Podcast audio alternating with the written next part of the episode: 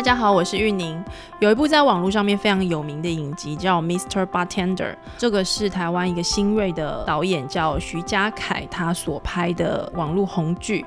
最近他拍了一部新的电影叫《圣人大道》，即将在十月十八号上映。嘉凯在我们的访谈里面介绍了他跟曾志伟认识的过程，还有获得他的投资的故事，非常的精彩。本次的金马奖，徐家凯也入围了最佳新导演的奖项。我认为贾凯不只是一个成功的导演，他其实也是一个很棒的创业家，而且彰显了他这个时代的创业精神。今天的访谈时间有一个小时，不过非常非常的精彩，也是我个人的访谈经验当中很有趣的一次。欢迎大家来听他的故事。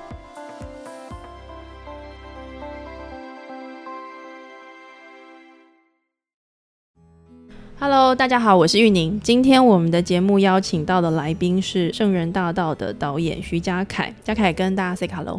Hello，大家好，我是嘉凯。好，嗯，如果你是喜欢看这个网络上面的作品的，特别是这种影音作品、喜欢新创的这些作品的，可能有听过嘉凯，因为刚刚这个导演来我们的办公室录音的时候，就被我们的办公室同事认出来哦。那嗯，嘉凯，你可不可以先简单跟我们介绍一下《圣人大道》这一部电影好不好？它蛮特别的，它在讲的主题很特别，在讲区块链。对，它的运作模式也非常的特别。然后你自己除了这个导演之外，也是一个创业家。嗯，跟我们介绍一下《圣人大道》这一部电影作品跟你的创业题目之间的关联是什么？因为这真的太复杂，我我自己说不清楚。好。嗯，圣人大道的话，它其实是全球第一部的区块链商战电影。那很有趣的事情是，大家听到，哎，你为什么要拍一个区块链电影？而且其实都蛮害怕，就想说进电影院会不会看不懂？嗯。但其实，呃，全球第一部区块链电影，它是一个很重要的一个前期的 PR。但是回到电影的本身，它是在讲一个青年创业的故事。嗯。还有就是我们这一代的年轻人，面对现在资源它不断的向上累积的状态下，我们到底有没有办法翻转自己的生活？那如果你想要翻转自己的生活的话，你必须要学会牺牲些什么，或者是你必须要学会不一样的生活技巧，或是泯灭自己的良知，或是做到一些什么吗？这是一个问题。好，那在这部片子里面，它其实延续了我之前拍的网剧《Mr. Bartender》的一贯的一个脉络，就是我对这个社会当中有一些疑问。嗯，举例来说，为什么钱永远向上流？为什么有钱人仿佛就越不用花钱？为什么大家是拿钱来赚钱，而不是用实际的产出来获得报酬？那其实《圣人大道》这部电影，它的整个故事就是在于这整个呃片名上了。我们现在的现在的世界当中，所谓的圣人其实是钱，我们都在膜拜着钱。那当你掌握了金钱规则的人，大家就会把你当成功人士，把你当这个时代的圣人，然后都觉得你说的话是对的。嗯哼，但。我们常常提出质疑：有钱人说的话就是对的吗？有钱人过的生活就是我们要的吗？那这是一个问题。那大道的这个角色呢，就比较像是一个侠盗罗宾汉了。那我们在做这件事情的时候，我们是想要把资源拉回过头来，然后散给更多的人过我们觉得。享受的生活，而这个享受，它可能是更重视精神胜过于物质，更重视于梦想，更重视于其他的东西，而并非只是单一追逐一个金钱的价值观。OK，所以拉回过头来的话，呃，这跟我的创业和这跟我的这整段经历其实息息相关的。因为我最初的时候我拍电影，然后拍电影为什么要走上创业，就是因为我后来发现台在台湾拍电影拍一部要赔十年，很难，对不对？对，非常难，而且大部分会搞得家里倾家荡产。对对，然后如果就像我们家。家里面也不是就是特别有钱的家人，那其实每一个就是我自己要去念台艺大的时候，爸妈就是跟我恳对恳谈了很久，就说你确定吗？你真的吗？然后你到底能不能做到？然后大学的第一件事情，我给我自己的功课也是，我能不能透过拍片这件事情养活自己，赚到学费？那后来养活自己赚到学费之后，爸妈就哦放心了，就说你至少不会饿死。你是靠拍片赚钱吗？那时候对，靠拍片，就是其实坦白来说，我那时候赚的钱可能还比现在多。你是拍广告片、商业片？哦，我比较早切入 YouTuber 的市场，对，其实很多人都觉得，哎，我可能是一个文青，然后愤青之类的。但是其实我一开始赚钱的时候是透过一个网络爆红短片叫《女朋友口头禅》，就是捧起了那个时候的网红叫阿喜，对，然后就从那个时候开始，就因为第一支影片这样做出来，点击率就破百万，是，然后在那个时候破百万，这是非常非常可怕的事情，所以后面的片子就就。就越来越多，然后除了做这样的片子之外，也会去拍一些纪录片啊，拍一些等等的。那其实每一个 case 赚起来的钱其实都还不错。对，然后爸妈就觉得，哎、这好像可以。可以放心这样。对，然后后来的话，就是因为拍了另外的一个毕业制作，然后得了那个城市游牧影展的观众票选，嗯，然后得了日本东京影展首奖，然后爸妈就觉得，哎、有名有利啊，好，那你就继续往前走。但没有想到，我毅然决然就跳入了创业。对，因另外一个坑，对，因为更大的坑。对，因为拍短片你最多赚个十几万、几十万最多了，可是拍电影你要几千万，怎么这样赚也赚不了。所以我就想说，那可不可能透过创业这件事情来达到我的这个梦想？嗯哼于是我就去研究迪士尼的财报，就是我研究各大公司财报，就看大家到底要怎么样做一个成功的影视制作公司，然后以新媒体的角度来讲，我是不是有一个新的领域可以去挑战？然后就看迪士尼财报，它其实有很多的东西赚钱不是来自于拍片的本体，而是来自于迪士尼乐园，来自于它并购，的周边。对，嗯还有它并购的 E ESPN 啊、频道啊、对买的土地啊什么等等，你就会发现哦，一个企业要赚钱，它其实是资产配置多元化，嗯但它利用了它的影片的一个非常强大的渲染力和传播力，来巩固了它一整块的帝国。没错，哦，所以我那时候就在想，那我没有办法做迪士尼乐园，但这不妨碍我可以拍一个小小的短剧，然后营运一个小小的空间，然后再去做一些小小不一样的尝试，把它串成一个呃有点类似一个 proof concept 概念验证的一个事业体。所以你的这个 The Bartender，我知道我刚刚有听同事说，我必须跟你承认，嗯就是你在做的事情，我真的没有那么了解。我觉得我们有一点那个世代上的差异哦。不过就我刚刚跟同事了解。我我感觉照你刚刚这样说起来，其实你在拍这个 The Bartender 的时候，当时就已经开始有这个空间的这个经营跟营造，对不对？那时候是一起开始的吗？还是后来才才开始这个 Bartender 的这个呃空间的营造？嗯、其实最一开始的时候就已经写完了一整份 PowerPoint，然后还去送文化部的那个创意圆梦补助计划。OK，然后就想说拿那笔钱，我就可以一边盖酒吧一边拍短剧，对但很不幸的就被刷掉了。对，就是我到目前为止，就是每一年持努力不懈地申请补助，但一次都没拿到，对一次都没有成功过，就蛮蛮可惜的。不过你但你拿到其他人的投资啦，对不对？对对对，但后续的话，就其实是因为我的这个想法想做嘛，但是嗯市场上大家都觉得看不懂，嗯然后也不明白，所以我就说，那我先从我最擅长的拍片开始，嗯，然后就拿了一大堆家具到那个提景大楼上面去拍了第一季的 Mr. Bartender。然后做完了之后呢，就大家觉得哎好像还可以，但还是没有人想要投资。嗯然后那时候公司钱快烧完了，所以在烧完之前呢，我就把剩下所有钱就丢去拍了第二季，嗯然后找了谢祖武哥，然后来演，嗯然后演完了之后，这整个东西大家觉得哎。真的还可以，就是你的这个 model 和这整块东西在呃社会上是有讨论度的，对，那这个东西大家就开始愿意有了一个早期的投资人进来。你你当时获得这个早期投资人的嗯青睐，是因为这个产品本身，这个影片本身的点阅率，还是当时你已经创造了就是类似像 Disney 那样子的，除了影片本身，还有其他的周边的这个收益？你的当时的 business 的 model 走到什么程度？呃，当初的话就是整个商模都已经全部写完了，嗯就是实体的，然后线上的，然后做会员机制，然后接下来怎么样去转换变成一整个社群，全部都写完。然后，但是那时候只有验证到的事情是我们影片拍完，然后出了一款周边产品卖完。嗯，但是因为后续整个计划很完整，然后我也都达到每一个检核点，对，所以投资者就觉得，哎、这个东西也不是空的，然后你有做完，然后有流量，然后也有商模，那这个东西就可以来试试看。所以最早的投资人他的背景是比较偏哪一块的？我蛮好奇的，因为你说你去申请文化部补助都没拿到，那显然，you know，这个补助的审核的标准有可能跟这个市场实际状况不太一样。早期投资人是怎么找到的？呃，早期投资人的话，其实是中环集团底下的得力影视。嗯，那得力影视他那时候刚好也是想要去切入做一些不一样的尝试，就是 New Media 这一块。嗯那因为大家都是想要怎么样在这个市场上打开一个新的格局嘛，嗯那我们就是属于新格局和新的一个一个 format 一个形式。对那其实那个时候就连呃 KKTV 的电数据啊什么等等都还没有出现，嗯。我们是第一个先定义什么叫网络影集、网络短影集，十到十五分钟一个量体题材，对，然后它可以我们讲的是说带带货品，就是带货来卖这样子的一个做法。嗯然后接下来累积会员，然后形成了粉丝经济。嗯。那其实后续的话，无论像 KKTV 它有做电数据，然后像是 Charco TV 他们之前后来变 Line TV 他们有做的那个那个 History，对，然后 History 后来去做 crowdfunding 去做粉丝见面会。嗯。那其实最早最早一开始，这些最起源的这些 concept，其实大部分都是从我们那个时候开始往前不断去走出来。嗯哼，对啊，所以后来你整个发展，我知道你现在其实在规模上跟分工上已经比那时候又更成熟了，对不对？你现在有空间，然后还是有你的制作公司，而且制作公司还是是最核心的一个呃角色。对但除了这个和呃制作公司之外，底下的这个不管我们说是 bar 嘛，就是以现在都是以餐饮为主这样的空间，还有另外一个是新的 startup，它在做的是跟区块链的这个发币跟经营是有关的，对不对？对可不可以跟我们简单描述一下为什么会有这样的一个组织的发展？因为你刚刚讲的是迪士尼，you know，、嗯迪士尼它在做的大部分我们去看，其实房地产是它很重要的一个 business 的一个获利来源。那这个乐园的这个呃设计跟营收也是它很重要的一块，但是你选择的是一个比较偏虚拟的。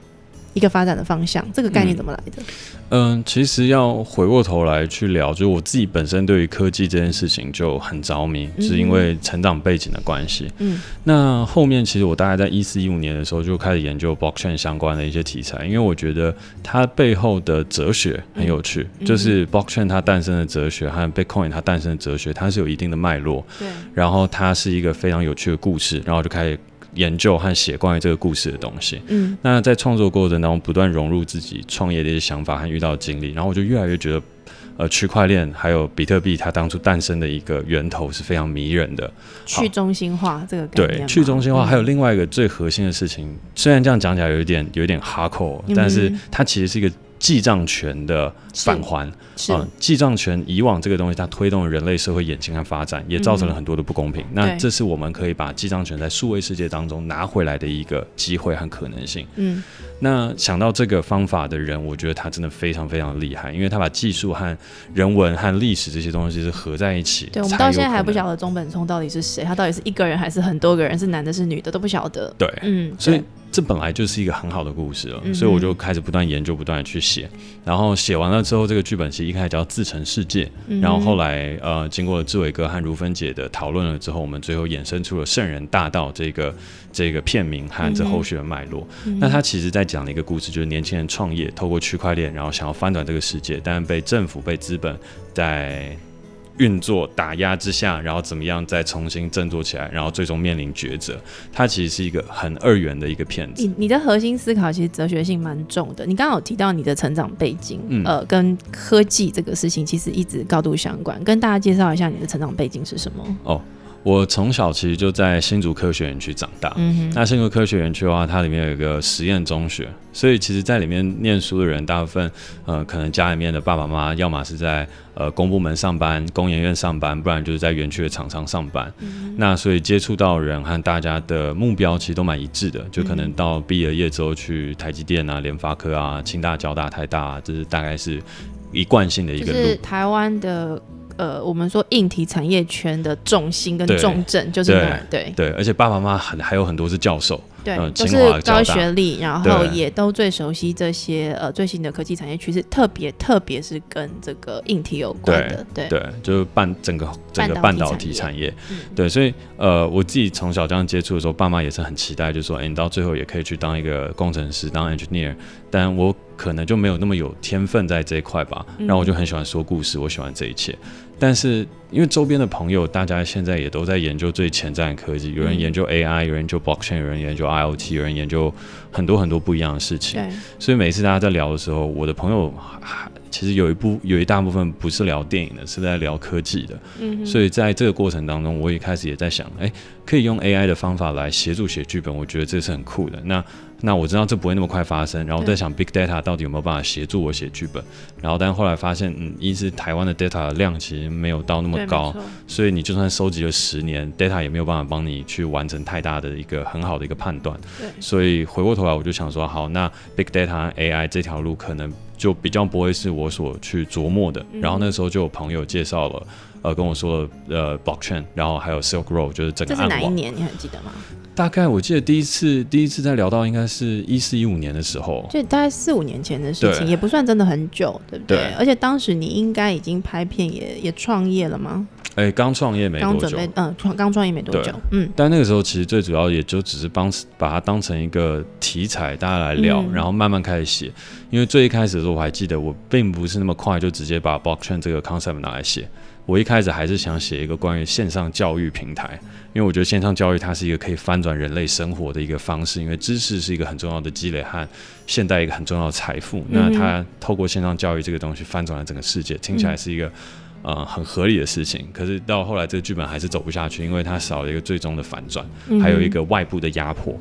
那切换到这个区块链的题材的时候，尤其是自己开始尝试去做区块链的东西的时候，你就会发现哇，这个世界真的。人性啊，有丑恶的，有光明的，都在那儿展现了。对，都在那，而且是加速加倍的展现。就算理性的人、有逻辑的人、好的人进到这个世界。你可能短短一年之后，你就会发现他变了一个人了。嗯哼，他突然以前会跟你讲哦，我们投资，我们的人生是要看长远。他现在就说没有，这所有东西都快钱、快进快出，三个月内我没看到成果，我们大家不用聊了。嗯哼，就是哇，你人怎么变这样？嗯哼，然后在聊的过程当中，这个剧本写起来就特别扎实。嗯哼，所以圣人大道他在整个剧本的展现上面，我刚刚其实蛮在你的这个描述里面，不管你在讲你自己自己的成长经验，或是在讲你的公司。或是在讲你的作品，我都感觉到一个世代的特殊角度跟价值观，包含《圣人大道》这个电影的名名字的设定，其实都想要试图去翻转。你刚刚一直讲到一个字叫翻转，可是你知道我一直听到革命这两个字，你知道吗？我一直听到，呃，我们不要讲说它是那种很很 aggressive 的、很强的这种革命，我我听起来比较像是说，你提到的是说你的世代跟你同年龄的人面对的这个社会结构。其实相对来说，机会是比较少的，能够翻转的呃破口是比较少的。而 blockchain 区块链这个形式，好像是一个新的可能性，因为它从一开始就把中心的这个管控权给拿掉了。那你在这个电影里面，你想要讲的故事是什么？因为我看预告片，我目前为止看到预告片，我看起来是要讲一个，嗯，我们透过区块链的技术去把传统拥有资源的人、掌握权力的人给翻过去。我这样理解是对的吗？好，因为先先可能先说一块，是因为那个是前导预告，所以它只有就是我的目的，就因为那个时候是在 Rise Conference，就是一个科技论坛上面去做发表的，是，所以那个时候就特别剪了一段关于区块链的。但其实区块链在这个故事当中，它只是一个壳，它的中心思想还是就是像刚刚讲的的呃，我们世代当中想要的翻转。嗯，但这个翻转是不是真的去除掉世界中心，这是一个问号。这在这个电影当中是一个问号。去中心化和翻转世代，他请问我真的要先去掉上一个世代成果，或是去掉一个中心吗？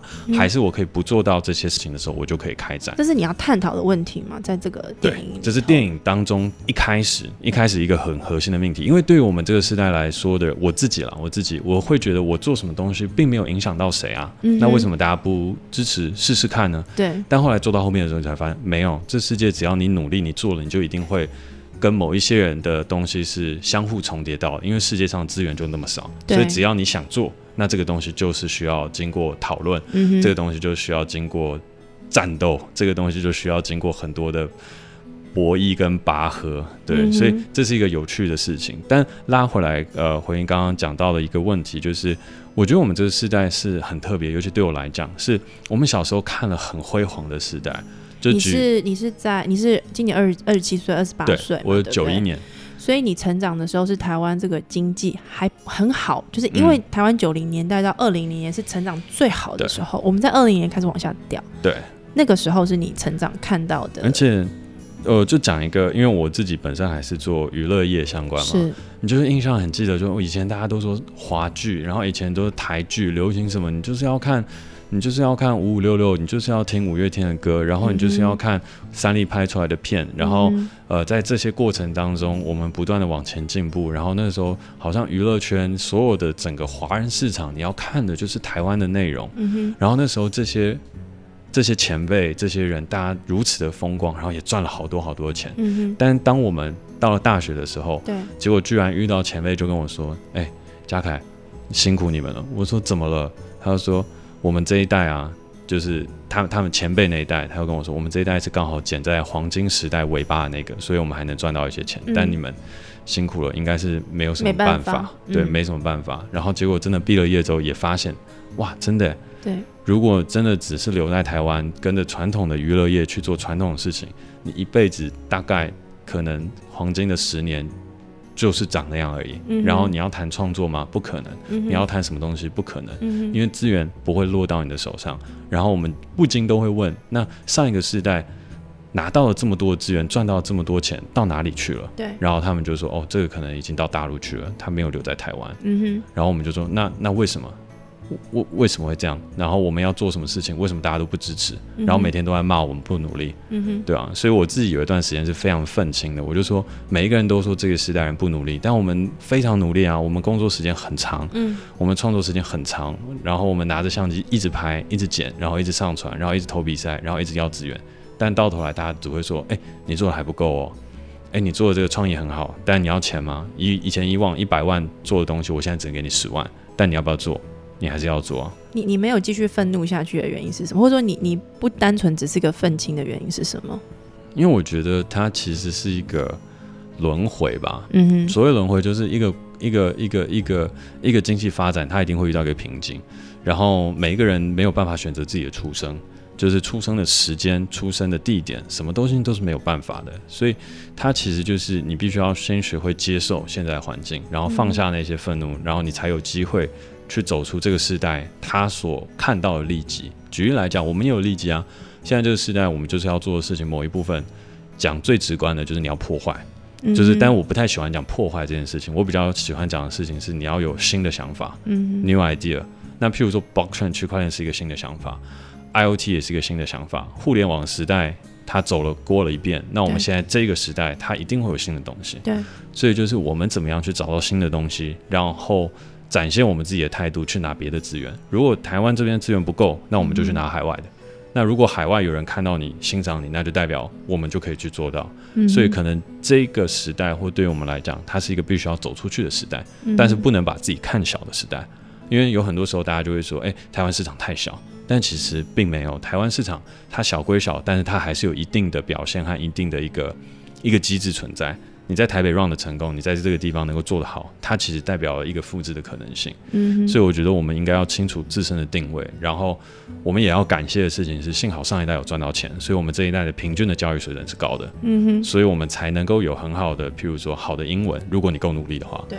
如果说你够努力的话，你有好的数学能力，就是你可以斜杠很多事情，因为你学习的东西够丰富。嗯哼。但如果不努力的话，那的确那就什么都没有。我我听到一个蛮特殊的嗯视角，就是说我在你这一代的人身上，我很少遇到有你这个世代的人在跟我们聊这个事情的时候，对于上个世代，嗯，不单纯只是批判。嗯，就是说，我们都我们都认为这个一九七零年那个时候在工作场合上面的，maybe 是你的父母亲那一代，他们在这个时间上面是最棒的。他们的这个就业市场，他们进入就业市场的时候，真的是台湾的黄金期，特别是在这个租客这一段。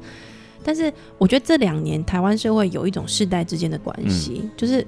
感觉年轻世代会一直批判上个世代，就是赚到了钱，但是不愿意把这样的资源返回到或者说呃，就传承给新的世代。所以我们会看到在创业圈有个现象是钱很少，嗯，就说感觉好像台湾很有钱。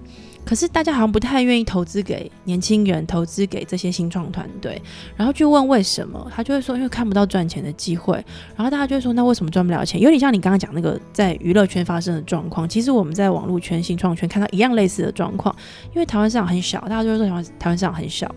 然后呢，你的这个营运计划看起来不会很快的赚大钱，嗯，它没有办法快速规模化，没有这个国际市场的视野，所以就拿不到这个投资的钱，所以它就有个鸡生蛋蛋生鸡的这个世代斗争。可是我在听你讲的时候，我比较听不到这一段，嗯，我听起来比较像是你认为上个世代给我们的传承可能不是钱，可能不是这样一个繁荣的机会，而是我们获得的教育的可能性，嗯，跟多元的思考跟思想。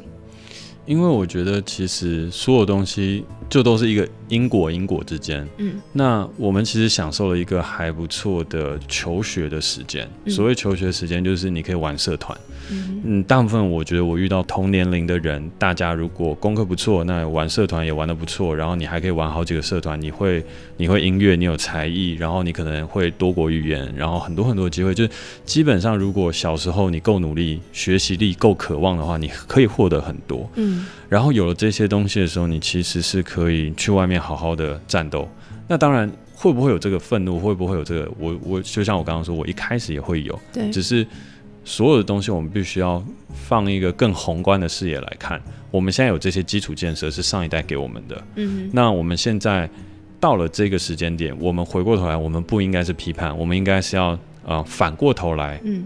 也不是教育，应该是互动和交流。举例来说，台湾现在有很多品牌面临转型危机，OEM 已经做不下去了。对，那在转型的过程当中，自己有自己的呃朋友，然后或者是你遇到投资人，因为我觉得我自己看到一件事情是，台湾大部分创业的人，他的目的性非常的强，聊天目的性很强。就我跟你聊天，我只想要获得你的投资，OK，但其实放到国外或者是放到其他的市场，不一定会长这样。有可能我今天是认真跟你交朋友，然后交完朋友之后，我跟你说我怎么看这个市场，慢慢的透过两到三年的时间，我拿到你的投资，或是我拿到不一样的资源，或是我们就真的当朋友，然后到了某一个时间点，你会帮我一把。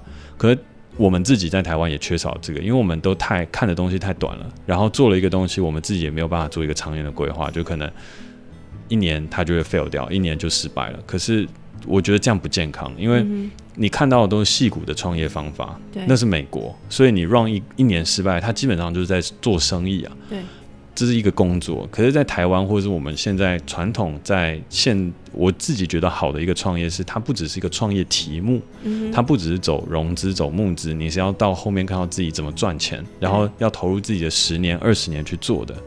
我觉得这才是一个比较健康。如果你只是想说，哎、我今天做一款 App，我今天想要做一个新媒体公司，然后我的东西就只有 Plan 一年，那当然没有人用。然后别人问你 Plan 三年的时候，你就说这个东西我我只能想象，那这不会有人理你。嗯那回过头来的时候，当有人理你了，然后你愤怒的时候，我觉得那你回过头来要静下来想一想，是因为上一个世代人的时候，他们经历过环境是，我把这些钱拿去买房子，我可以赚到很多，钱；我这些钱我拿去炒股票，它可以赚到很多钱。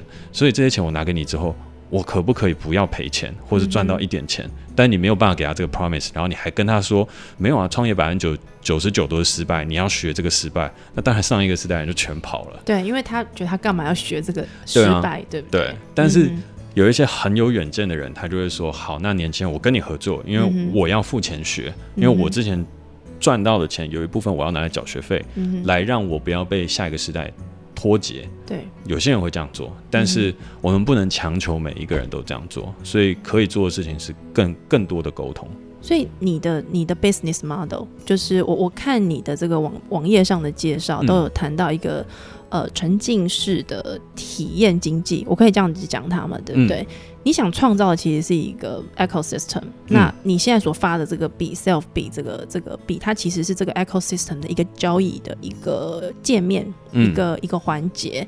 但你真正想要创造的是什么？因为你刚刚有提到一个，你觉得不要抱怨，然后要有一个 new idea，对，而且是要有一个长达十年、二十年的想象跟规划的。对你可不可以跟我们谈谈你的规划是什么？好，呃，我先大概说明一下沉浸式娱乐是什么，因为嗯我觉得大家都对这个东西很模模糊糊，对，就是好听得懂字，但是组合起来不知道是什么。对对对，然后组合起来又看，哎，嘉凯现在在干嘛？嗯嗯，有点搞不懂。嗯但其实沉浸式娱乐它很简单，第一个事情就是我们从五感出发。嗯沉浸式娱乐它本身是一个大的 IP，就是我讲故事，然后讲很多很多故事，然后这个故事呢，它有一个第一层给你一个五感的体验，视觉、听觉、触觉、味觉、嗅觉。那这个这个无感体验怎么做呢？就是我有我们自己的 bar，自己的 bar and bistro，然后你可以在那边跟主角喝到一模一样的饮料，听到一模一样的音乐，然后感知到一模一样的环境。这个是 The Bartender 做完之后第一场第一个阶段你提供的沉浸式体验，对对不对？对，好，那第二个事情呢，它就很有趣了，它是一个超越五感的知觉体验。嗯 OK，这个知觉到底是什么呢？呃，先从这个电影出发，因为知觉的面向就很广，但我想要先切回电影。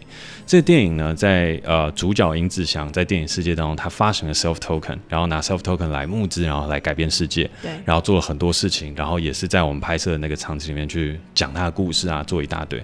然后在现实世界呢，我也做一模一样的事情，然后我发的那个 self token 本质上跟电影里面发的 self token 它的含义是一模一样的。所以这时候你看完电影出来的时候，你就会想，哎，这 self token 真的还假的？然后接下来你到现实世界一看，哎，self token 还真的存在，然后你可以拿 self token 去换调酒，可以拿 self token 来参加这整个所谓沉浸式娱乐的这整个经济体和娱乐生态系，然后包含了我们最近也做了一个所谓的 NPC，就是有一个交易员 NPC，他在那边表演出一个电影当中的角色，然后来跟你交易 self。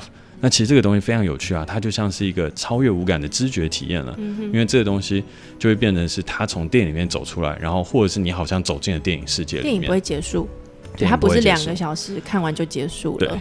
对，嗯然后后续延伸当然还会有很多，但是这个知觉就会讲的稍微太复杂一点，所以就先先暂且不表。OK，好。这知觉它平行有这不是在很多关子，对对对对。只是因为太复杂了。对，因为我现在在练习一件事情，就是不要把东西一次说完，因为说完了人就跑了，因为讲太多。好，对，但是最核心、最上面一层的话，它其实是一个楚门的世界，嗯就是这沉浸式娱乐，它是一个楚门世界。为什么会这样说呢？沉浸式娱乐本体三间公司的负责人都是我，然后我在做很多东西，其实都关乎于我的意志和想象。嗯那其实这个就是一个很好跟的 IP 了。五年前我什么都不是，啊，申请补助失败，然后拍片创业也快快倒闭了，然后什么东西都都很惨。然后那时候 follow 我的粉丝一直到现在，他们就说哇，你真的实践你当初说你要拍网剧，拍到盖出酒吧，盖出酒吧之后你要拍电影，拍完电影之后你号称下一个要盖大楼，但前三个东西我知道完成，所以他们就好像在看一个楚门的世界一样。因为现在有社交媒体嘛，有这么多的媒体，所以他们每天光看 Facebook、YouTube，然后还有各个不一样的人加入到我们的社群里面，他就觉得哇，这个人他真的在成长，真的在改变。你自己是那个金凯瑞那个角色，对我其实就把自己当成像这样，因为我觉得在新媒体的时代，如果你要去做一个事情，就把自己变成一个 IP 的本体，然后让别人最好去追。嗯那最好去追的时候，他又可以跟你互动，所以这个东西就很好玩啊！你再看一个楚门世界，然后你可以参与和改变。好，举一个很有趣的例子，鲍博士。宝博士他其实是我们那个就 A K A 宝博士，人称嗯葛如君，嗯对他就是那个我们 Self Token 的共同发起人嘛。，OK，那他其实当初我们相遇的时候，高铁上，对他，他当初在审那个北市府补助的时候，他是我那个省的那个哦，你们有去那个？对我有申请创业补助，那嗯幸好台北市政府就慧眼独具，有补助了我。嗯对，但是宝博士后来就说，哦，你们 idea 很好啊，就是本来就是创新，你应该要做。就是两年后，就高铁上偶然巧遇，因为他也知道我在做 blockchain，然后我们就是高铁就换了一个位置，然后就两个人就并肩坐在一起，然后开始畅聊。嗯然后畅畅聊的时候，他说：“哎、我看你 Mr. Bartender，我看你做这些做这些做这些。”我说：“哇，你好了解哦。”他说：“对啊，你的东西都在 social media 上啊。”然后做完了之后就：“哎、你最近在搞 blockchain？” 我说：“对。”哎，那我们一起搞一下，就是这个东西。然后我就跟他讲我的计划还是什么东西，然后大家就开始往前推进。嗯所以其实我们有很多的工作伙伴，不止宝博士，像是我 bar 里面的现在的负责人 Carol，他当初也是看 Mr. Bartender，然后看很多我们 social media 的东西，然后最后决定跳入进来。嗯然后结果现在我们的 social media 这整个社群当中开始频繁的出现宝博士啊，还有我们的店长啊这些人等等，所以就等于是只要你加入我们，或者是觉得我理念不错，那你也一起来跟我演这个楚门实境秀。大家都会在这个秀里头被大家看见，被你的 fans、你的 community 看见。对，所以它不只是无感体验，它更是一个知觉的体验。最终的话，你是有权，然后来参与改变这整场秀到底会长什么样子。所以这个沉浸式是从无感到知觉到自己主动参与的一个改变。那我还是蛮好奇的，因为你会发币，嗯而且照你刚刚这个描述，意思就是说，呃，《圣人大道》这个电影它不只是一个电影，它比较像是，呃，你想要创造这个 self 的这样子的一个区块币的生态系的第一环、第一步。当它开始，这电影一一上映之后，任何人去看了电影，他只要愿意加入这个 self 的这个、这个币的这个交易的生态体系里面，他就变成这个秀里面的一个人了。所以它会是一个游戏吗？还是你真的会让生活里面的各种食衣住行、无感体验的各种可能的交易都在这个生态体系里面发生？好，呃，这边的话，因为嗯，我们其实都是走比较保守的。所谓比较保守的事情是，对刚刚说的这个就是我的梦想。但我会说，我第一步会做的事情是一，我保证你可以换到电影票，self 可以换电影票，self 可以在我的酒吧里面消费，在我的 bistro 里面消费，self 可以在电影有合作的商业厂家里面进行消费。然后呢，接下来会累积积分，养成自己独一无二的角色卡牌。然后角色卡牌升级了之后，它可以获得独一无二的权利，譬如说跟导演喝一杯。嗯，譬如说，我们大家可以去做一些不一样的事情。我们上个礼拜四才完成了其中一个 Level One 的角色，叫推广者的共识会议。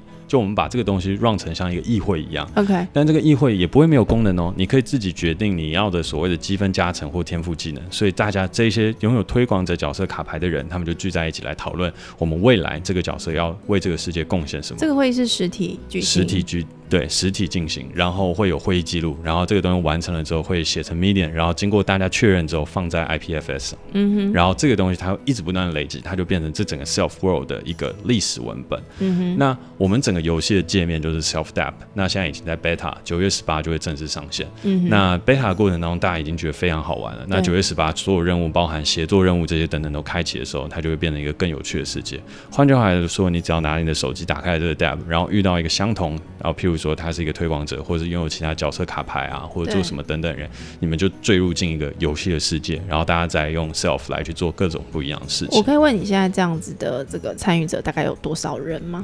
现在的话，我记得是一千多人，不少哎。对，一千人可以做的这个实体的活动已经非常非常多元了，它的排列组合可能性非常高。我们现在总共有。呃，已发出去的 level 有八加一种卡牌，就是有八个 level，然后还有一个特殊卡牌，然后但是还有一款特殊卡牌是，呃，九月十八的时候那时候才会再发出去。然后其实这些卡牌也都蛮贵的，但是 但是大家都觉得，哎，这个游戏的前瞻性很高。都是什么样的人会来参加这样的一个嗯社群？它的面貌可能是什么？嗯，大部分的话还是男性居多，因为男性是我们影集最主要的粉丝嘛。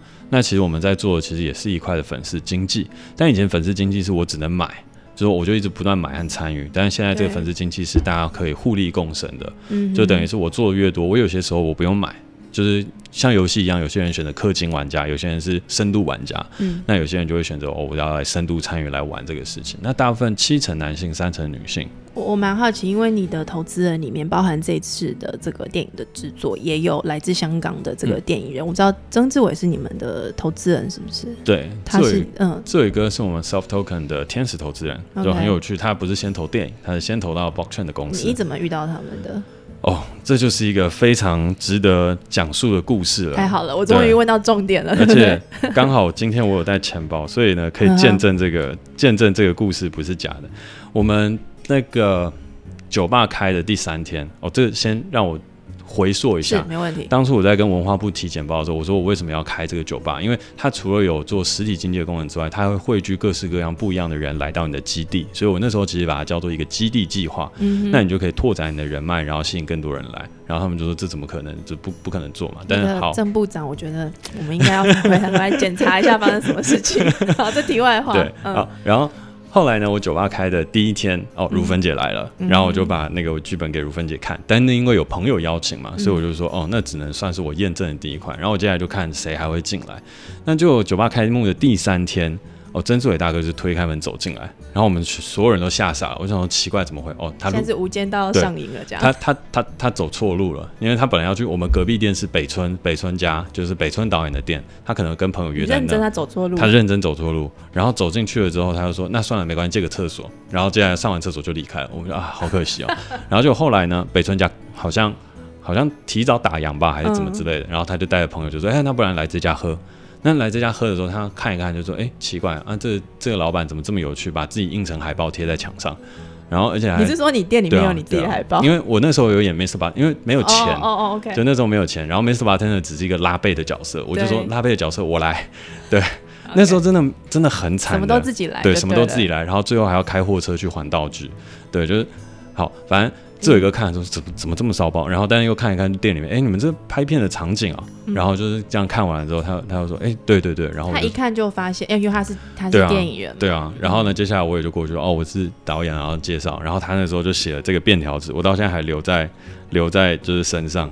有联络方式，对，就是写了他 email 跟电话，这是他的，这是他的，然后这是他的签名，对，然后就说，哎，那你的剧本就寄给我，然后说，哇。太神了，然后我后来就寄剧本给他，我就想说我要发达了，但是后来我寄了一年剧本给他，他都没有回。大家知道那个嘉凯把那个那个曾志伟的签名跟他的身份证放在一起，你看有多么的这个珍藏。因为因为因为这真的是一个很很重要的转泪点。对，我觉得这是这是一个很有趣的事，就是很人生一些很重要的一些东西，我觉得就会把它放着，然后收藏起来。而且我这我觉得这对你来说也是一个重要的一个经验，就是说你不要放弃任何一个对走错门进来的人的。交谈的机。会，而且很重要的事情是我后续就寄了一年的信给他，然后每一个信都几千字，然后他都没有看，然后因为我就寄信嘛，就怕打扰到他，然后到时候一年后我真的是没办法，我电影真的很缺，就是很缺帮忙啊，然后就只好打电话给志伟哥，然后志伟我本来想说他不就是应该是糊弄我的，可能 email 也是给错的，就殊不知打电话过去他也没接，然后我就想说你要说没有，他就他没有接，然后没有，然后我就说算了，那我传简讯，然后连传了好几封，然后他就回了，他说哦。好，我我现在人在台湾，那你到东方文化一趟。哦，那时候已经晚上十二点半，然后我已经在喝闷酒了，就是在华山小酒那边喝闷酒，然后很痛苦这样。那个 bartender 也是我非常好的朋友，他就说：“哎，嘉凯别难过。”然后突然接志伟哥的电话，然后我已经喝了半瓶 whisky，然后瞬间马上再灌了两瓶水，然后直接冲到文华，然后就看宝仪姐和志伟哥坐在那边，然后他们就说：“好了，那你来跟我说故事吧。”然后宝仪姐就说：“没有，你嘉凯，你记的东西太长了。”志伟哥没有办法看这么长的东西。你那个时候的信是多长？上上上千字？一般来说都会到几百字，甚至上千字。然后就在讲你的故事。呃，没有，我还有附几千几万字的剧本，对，就是几将近一千字的信，然后一有几万字的剧本，这样大概两万字的剧本，然后每一次都有改。嗯，对，连如芬姐都不太想看的。对，然后但后来呢，我就在那边讲了十五分钟的故事，然后志伟哥说：“嗯，这故事很好啊，那那来拍吧。”然后我就说哈，真的假的？然后接下来他就说，那我隔天飞花莲拍一个东西，然后回来你就再再做一次，再做一次，把我我叫你改的东西改完，然后你直接跟我讲。我说只有一天，对啊。然后接下来隔天我就去了，然后去了之后，他刚好是拍那个吴导演，就是吴念真导演的广告，然后我就在那个旁边说话，就是一直等他，等大概两三个小时吧，然后就过来，然后聊，然后聊了之后就，哎呦，你这么快就改完了？好，行，可以。那我们就来启动那个计划。熬夜多久把它做完？就都没有睡觉啊，对啊，就完全没有睡觉。然后我还印出来，但是他又没有看，因为其实真的太多字。对，因为故事故事什么故事就是你要说的，他要说。没有人，没有导演讲故事的时候是叫别人看剧本的。嗯，你要讲出来，因为你要跟演员沟通。如果你不能跟我讲好的话，我觉得你不是一个好导演。这是很有道理的。对，嗯。然后，所以他就叫我再重新讲一遍。然后讲完说：“哎，这不错啊，很好，很好。”那我接下来又飞回北京了。那我们到时候再约再碰。然后呢，接下来呢就弄一弄弄，说：“哎，飞来北京吧。”然后我就就我就赶快又再飞过去。嗯。所以我就排就是排除万难，然后飞过去，然后再又是一样讨论剧本啊，然后。七天内翻了四次本吧，就是本子全翻，然后但是又要聊天，然后什么几乎都没有睡觉，所以就这样一直一直一直这样努力下来。这个是哪一年的事情？你还记得吗？一一七年吧，对，一七年，两年前，对，一七年。所以这两年你花了这么长的时间跟精力在这部电影上面，对。那现在完成了，你觉得满意吗？我觉得。我不可能做的更好了，就是这是真的，就是就算时间到头回来或者什么的，坦白说，我不敢让时间到头，因为我我真的不敢再经历一次那个时候的状态。那时候真的是拍电影，然后做区块链做 token，然后我到后面就是 coder 还要教我 Python 怎么写，然后经济学家自己写啊？我没有我没有自己写，但我因为我要跳下来当 PM 哦，因为。这个东西它关乎于一个游戏的使用者体验。那如果说你真的要把一整个团队凑齐，你可能要花个几百万。嗯。可是我们没有办法去这样烧，所以就变成是你自己要跳下去完成很多的事情。嗯。然后包含把剧本改完之外，你要转译成一些什么样的东西，然后说服大家怎么样来去协助和帮你。这很难呢，因为你要把那个 token 这个概念用电影的 影像形式表现出来，让大家看得懂。对。而且重点是，那还要是真的，所以我们拍一个 blockchain 电影，真的不是开玩笑，就是里面所写到和谈到的东西都是真的，里面写的扣也是真的。你觉得最难的是什么？是演员的沟通、场景的设计、token 这个虚拟世界的概念，透过影像的方式来呈现，还是是一时之间要把公司全部弄开来，这样子把这个阵线展开来？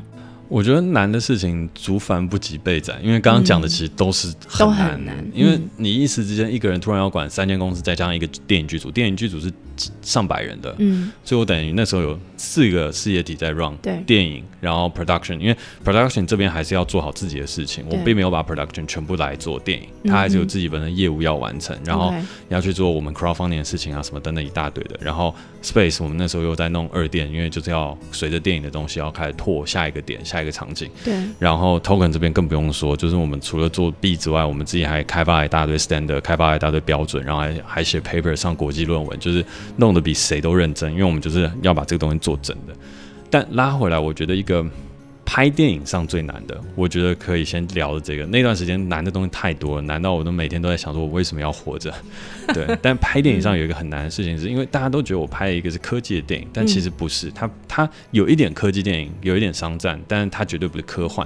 可是区块链就是一个，它不是科幻，因为已经临近你周边嘛，对，所以对于演员来讲特别难。因为你如果说这是拍一个机器人 robot 的电影，对他说哦，那我想象是这样，那所有人就想象那样，这样就好了，因为它没有发生。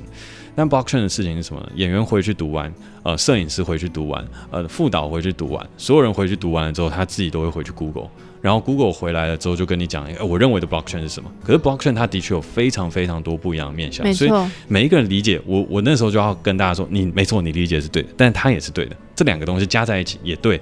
然后大家说不对啊，不对啊，这不对，所以你要说服大家什么是 blockchain，这非常非常困难，因为每个人的理解都不一样，每一个人切入点，每个人解释 blockchain 的逻辑都不同，但你又必须要把演员调成相同频率，还有工作人员要相信这件事情。工作人员还有人在问说，哎，我们拍这部片是不是诈骗集团？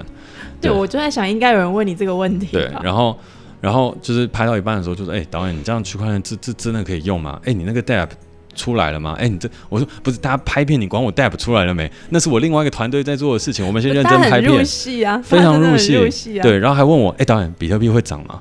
我说，我怎么可以告诉你比特币会不会涨？等一下赔跌了，就是你，我我要嗯赔给你啊。嗯，然后呢，拍一拍的时候就，哎、你那时候跟如芬姐讲这个剧本的时候是什么时候？我说一七年吧，一七年年一七年的暑假不到，可能嗯一七年年初，对，一二零一七年的年初跟她讲，然后我就说你问这个干嘛？他说，哎、那如芬姐有买比特币吗？因为他就算嘛，一七年年初的时候买，那哇，那赚很多。我说对没有，没这回事。我跟别人讲故事而已，没有人在那边买比特币。他说是哦，那导演你这么早开始写写这个他是想，说你有没有投资？对对对，他说：“哎、我们跟着你是不是可以上天堂？”我就说：“我不是投资老师，我是导演，就等于是在嗯拍片现场，不止工作人员会问，然后演员也会问，然后嗯演员接下来就问我说，因为里面有讲了一些关于就是政府啊，然后很多的东西，就说：‘哎、导演，这个东西是不是你自己遇过或者什么？’我说：‘我就算遇过，我也不可能跟你讲。那所有故事都是虚构，都是 fiction，对，嗯但是就会有嗯很多很多的东西，大家因为。”它玄乎玄乎，但是又贴近现实，所以中间就产生了很多思考的误区，所以就变成同整这件事情，它造成了拍电影的另外一个很大的难度。你整个整整拍了两年吗？一年？呃，筹备筹备期，剧本开始写是三年半嘛，然后嗯筹备期两年，然后拍摄两个月。两个月把它拍完，可是你对刚刚说的这些沟通是在这两个月发生，还是在哦没有更没有没有更之前逐步沟通嘛？对，应大概对沟通了大概一年有。你你对对接下来这个 self B 的，我我应该叫 self B 没错哈，我我的说法是对的吗？其实可以直接叫它 self。self 好对，你对这个 self 的未来的嗯发展的嗯期待是什么？因为我刚刚有听到你说你其中一个目标还没有实现，是要去盖大楼，跟这有关吗？呃，可能有一些关系，因为嗯好，我觉得有一个看法是这样，就是嗯，大家创业的时候都会去想到最后是要被 merge 掉还是 IPO，嗯或者是这个公司它可以永续生存。嗯但是其实现在永续生存的公司越来越少，嗯因为资本的负资本的负债太高，所以到最后大部分都要考虑被并购或是 IPO。那我自己在想的时候，我自己在觉得 IPO 在台湾，我觉得不太可能了，时间已经过了。嗯，你光是缴上所费，就是上交易所，然后找 broker 这些费用就非常非常高。然后，如果你要去香港，那市场也萎缩了。那如果你要去美国，嗯，可能难度蛮高的，嗯，门槛很高。就困难度非常高。对，所以那如果拉回来的话，我又不想被并购，嗯那这时候我又没有什么样的方法可以永续静安生存。那我想到的东西就是，如果 self 它变成了一个，当然现在还不能这样去做，就是它变成一个东西，是它可以支撑我们这整个集团发展的一个很重要的金融模式的话，嗯那它就会变得非常健康。嗯，对我最初的发展其实像这样，就是我觉得这个东西非常非常好，因为它就是一个让群众取代所谓的股票的投机性，然后来让呃人。你的群众跟粉丝跟创作者一起共同协作一个非常好的机制，但很可惜的事情就是这个东西政府目前的立法法规它是没有办法跟上的，就是它不允许这个东西这么快去撼动到现在金融的体制和市场。所以其实我们那时候本来这个计划是要提早一年就执行，但我后来就说不行，法规没过，我不能把我的生命安全拿去赌。我我印象中金管会现在规范，就是它认定这个区块链货币是商品啊，对不对？呃，如果这个事情有改变吗？对，所以我们就说我们等法规。等法规就是我现在等到它 utility token 它是一个商品，那我就可以做。嗯可是我其实最终的目标是 security token，就是我们讲的有股权性质的 token，、嗯这个对我来讲最有价值。但股权性质的 token 以现在沙盒法案来讲，嗯，呃或呃不算沙盒法案嘛，我们现在以现在的规范来讲，它只能募三千，对，然后对投资人规范非常严谨。那嗯这比我走私募还难，就是私底下的股权募资还难想。说，你刚好不直接，所以，所以我就，所以我现在的做法大部分还是走私募，然后 self 它是一个应用型的代币，嗯对我来，讲只是这样划分，我不要去触犯这个法规。对，可是这我有这个基础之后，如果未来法规跟上了、修正了，我马上就可以 recap 起来，然后把这所有东西转换成我想要的跑道你。要你要等等看就对了。对啊，因为坦白来讲，如果我现在去无论申请进入沙盒，那如果两年内没修法，那就等于是我在沙河内做事业是死刑啊。对，那我我不能拿我的一生的事业拿进去去去赌，它两年内一定会修法。但我可以做的事情是，当政府开放到某一块的时候，我就做到某一块，然后我也大声的提倡说，应该要再往前走。我们不能因为害怕说呃诈骗啊，或害怕什么等等，你只要做好相关的保护，你应该是要鼓励新创事业可以往前的。嗯，那我做的事情是我喊我们可以往前，但我做是合规。嗯所以我们现在 self 就是你要有汇兑的场景，你要有兑换东西的地方，然后它是一个 utility 性质，然后它可以累积积分，它是一个更广泛的点数，更广泛的一个积分，它可以去形成一个很好的协作机制。那当政府和大家愿意 open minded 开放一点去看的时候，那我就再把这个东西下一步的功能开启起来。那我的核心的目的就是，我觉得在未来的事业当中，你会有自己的社群，也就是 to C 端的所有东西，to B 端不一定。嗯哼 to C 端的所有的人，他都应该可以养成社群，然后社群跟你可以一起协作，嗯一起协作，然后一起赚钱，然后一起把这个东西往前推动成我们想要的样貌你。你觉得你接下来会遇到的最大的挑战是可能是什么？我觉得最大的挑战是，呃，我我觉得分两块，先讲一个小的着眼点，是区块链市场的极度不健康性。嗯所谓极度不健康性，是在里面的人本来有逻辑人都变没逻辑了，就是人性人性面，对，就太贪了。这个市场里面的人全部都是非常贪婪的，就是每一个人都说我的币要涨几倍，嗯但我像我就说，我我怎么可以跟你讲我的币要涨几倍？嗯它涨几倍，那这个东西就是泡沫，对，这绝对是泡沫，因为我的事业体没有到那么赚钱，嗯所以你必须要等。然后你必须要把这个东西稳稳的往前去走。嗯可是当你上到所谓的交易所，当你上到所谓的东西，它有一些规则，有一些套路，你必须要去跟这些人 fighting。嗯，但你不你不你不搏斗又没办法，因为你不搏斗，他们还会来骂你，就说：“哎、你这个东西骗钱的，你这个东西是干嘛的？”但我就说：“好，那我接下来要面对这个关口，这个关口就是区块链这个产业，尤其是在币圈，我们所谓的币圈里面，对，大家都被 training 到成一个不理性的状态。嗯，那我怎么样在这个不理性的市场当中杀出一条血路，或是我把我的粉丝带进来的时候，我怎么样防止他们变成这些不理性的欸用户？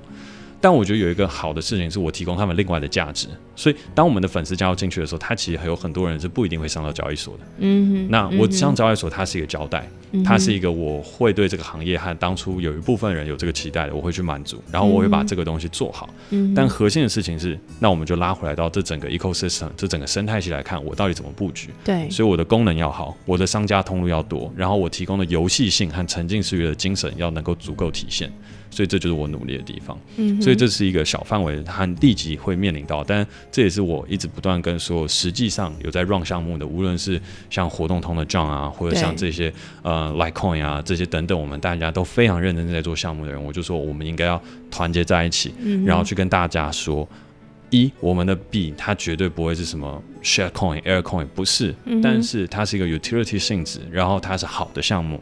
好的项目并不是让你赚几倍上天堂的项目，好的项目事情是它是有长期持有的一个价值。你要 demo 一个好的案例，对对不对？嗯，然后这个东西就会是我们大家应该要一起努力，然后这个东西这个行业必须要团结，所以这是我们短期内会碰到一个很直接的这直接的挑战，那也是我现在一直不断在努力的。那长期上面来讲，我觉得最大的困难是因为，呃，我发现其实世代之间是有断层的。所谓的断层的事情是，当我们这一代的人这么爱创业，就是我们这一代真的蛮多人跳出来创业的。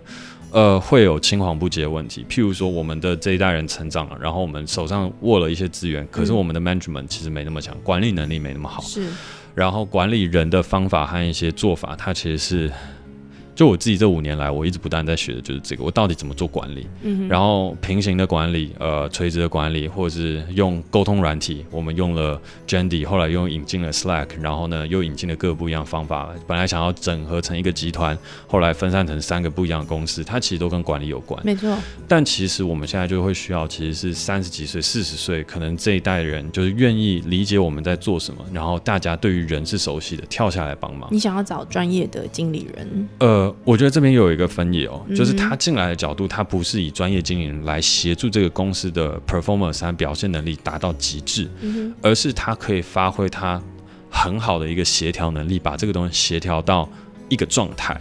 所以为什么我会比较警惕专业经理人直接跳进来的原因，是因为你给了他一个很明确的 mission，这个 mission 可能是公司要获利，这个公司可能要找到下一个但那不是你想要追求的不是目标，因为我现在给这个目标，它不一定能够在我公司现阶段完成，所以你嗯跳下来的事情是你要来协助判断我的判断是不是对的，对，然后这个判断对与否之间，你要再协助我跟公司同仁之间，因为大家年龄层相近，我们怎么样去沟通？而且每一个人其实都非常的非常厉害，然后每个人都有自己的态度，所以你怎么样发挥你？比我多了解行业这么久，你也比我多了解人性这么久，什么事情的轻重缓急要怎么做？其实它不是最主要你要往哪冲，而是现在这个当下，你需要有经验的人来调节轻重缓急。找到 candidate 了吗？这最呃难呢、我觉得这个最难。对，这非常难，但幸好就是我们现在已经有一个人有加入进来，就是嗯那个 Gary，我们的制片，是，对曾国俊，他是非常非常呃厉害的一个制片人。然后呢，嗯他加入进来之后，他不止当制片人，现在也当我们营运长。那其实我们跟他，我跟他的分工就是说，有些东西我负责执行，就是他当营运嘛，我就执行，执行我就要往前冲，然后我就只要求的东西是 mission 长什么样子。嗯但是他这边就是协调，所有东西就是你该慢就慢，然后这时候不就不要做就先摆着，然后公司其实是时候该放松，但那也不是是说，哎，我们现在要去员工旅游或者是该怎么样，不是，他说，哎，现在这个会议到这里差不多了，结束了，可以了，就是让团队有效率的 easy，但是又不过度的放松的运作，就是那个节奏要调节好，对对不对？但其实我们现在 token 这边也还缺一个像这样，因为他协助到，你 token 要找更难的，他更 新，你知道因为？而且他还要有一定的技术背景，对这个嗯部分，我相信是有一定程度的难度的。嗯，最后我想要请你定位一下自己好不好？你你觉得你到底是一个创作者、一个创业家、一个经营者、一嗯个颠覆者，还是我觉得，我觉得我是一个说故事的人，你坦白来说还是你还，是最喜欢这样的一个定位？因为说故事的人是为什么呢？因为我从小到大，其实最一开始启发我的时候，我是练演讲的。我小时候不会讲话，所以就是练相声、练演讲。我小时候非常非常不敢跟人沟通。你是少数我在采访过程当中，我不用担心表达能力的，你表达能力真的非常的好。谢谢谢谢，嗯因为那时候经过大概四五年的训练吧，最后拿了那个全国国语文演说比赛第一名，那是我人生第一次的成就感。以前我都是没有什么成就感，都觉得自己很很废。嗯，对，然后但是到后面，我为什么会说我想要定位为说故事的人呢？是因为我觉得当导演是用影像说故事，然后我非常热爱这件事情，然后我也很喜欢用文章说一个故事出来，说我的想法和看法。然后我觉得当公司的执行长或创办人，他其实也是在说故事，因为。呃，执行长和创办人他所要做的事情，当然到了后面有很多时候执行他会交给另外的人来做。可是，在初始的这十年，执行长都是要说一个故事给大家一个梦的，然后坚持把它说完。因为我觉得执行长和创办人这个位置最难的一点就是你要说一个故事，然后这个故事它一定会受到很多的挑战、很多的问题、很多的质疑。你怎么在这个时间点没有做到这个事情？但你要相信这个故事，然后一直坚定不移的往前把它完成。嗯，所以对我来说，创业是说故事，然后开酒吧他也是说一个我对于这个环境，就是我想要给别人的一个环境的故事长什么样子。那拍电影更不用说。嗯所以对我来说，我觉得如果给自己定位的话，我就是一个说故事的人，长期来说，你还是会希望自己成为一个很棒的说故事的人。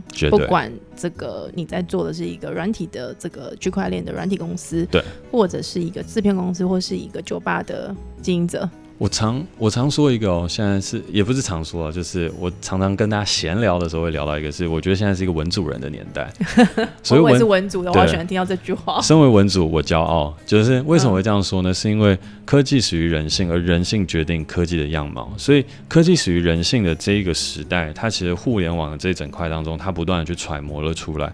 那人性决定科技的样貌，我觉得这是我们现在必须要学习的。我们要开始管理科技了。之前是创造科技来便利我们的生活，但是科技现在发展的过程当中，它对人类的生活有冲击，所以现在是我们要发挥人文思考去管理科技的时间。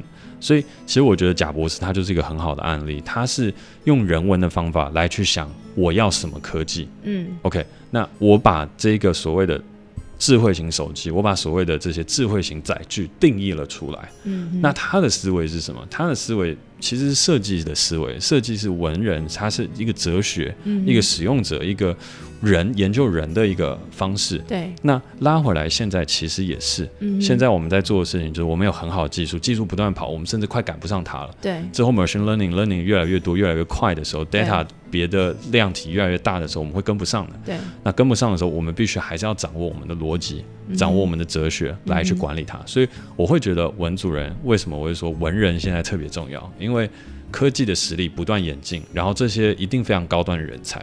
可是我们要怎么样利用我们的想法、人的想法来去把科技导引到对的路上？对，我觉得这也是台湾社会在发展上面，我们在阶段上啊，就说这个社会要开始练习思考问题，嗯，好，尝试着用一些比较非功利性的方式来回答这个问题的一个很好的一个练习。那、嗯呃，电影什么时候上映？电影的话是十月十八上映。呃，在院线都可以对，全台院线、信义威秀、国宾影城，然后秀泰等等，全部都看得到。因为很多人都在问，因为我之前拍网剧，所以大家就每次都问我：“哎，圣人大道会上电影院吗？”我就说：“当然会，我花了这么多钱，这么多时间，全台十月十八号就会上映。然后在这之前，也欢迎大家可以来包场。那如果有包场的话，我就可以跑去参加映后座谈。好，如果大家想要跟这个导演面对面哦，那欢迎大家赶快跟你的呃制作公司联系，对不对？对就可以包场。那十月十八号，圣人大道，欢迎大家到电影院里面去看一看新时代的这个电影创作者、创业家，他要跟大家说的新的故事是什么。好，嗯谢谢这个导演今天来到我们的节目，谢谢大家。谢谢大家，谢谢，拜拜拜拜。